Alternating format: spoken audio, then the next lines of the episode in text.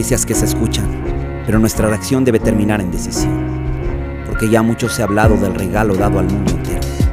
Ese don del cielo que bajó, que caminó entre los pecadores, que con compasión miró, que sació, que no se rindió. Que ante la persuasión no tomó el camino fácil, que experimentó el quebranto.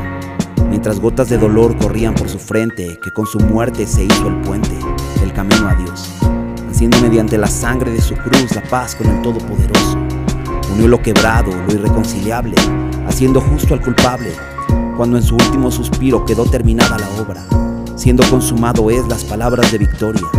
Y nos preguntamos, si es que ya está todo hecho, ¿por qué la miseria sigue cubriendo al hombre?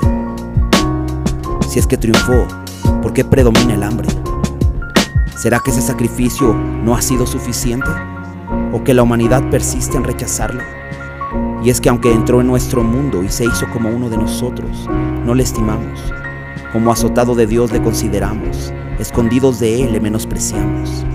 Pero la promesa sigue vigente, porque todo aquel que le recibe, que confía en su nombre, nueva identidad recibe, es llamado hijo de Dios, heredero legítimo, no solo creación.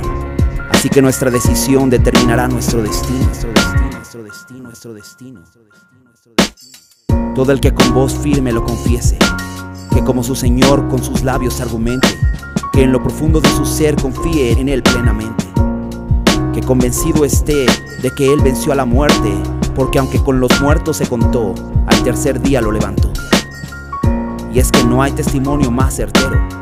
Estas son buenas noticias dadas del cielo, que nos invitan a escucharlo, a creer en aquel que lo envió como salvación al mundo que ofrece vida eterna como un regalo, donde no hay condenación, porque la muerte quedó atrás y solo por delante hay vida y paz. ¿Qué esperas? Solo cree en Él. ¿Cuál es tu respuesta? Está todo hecho ya. ¿Qué esperas?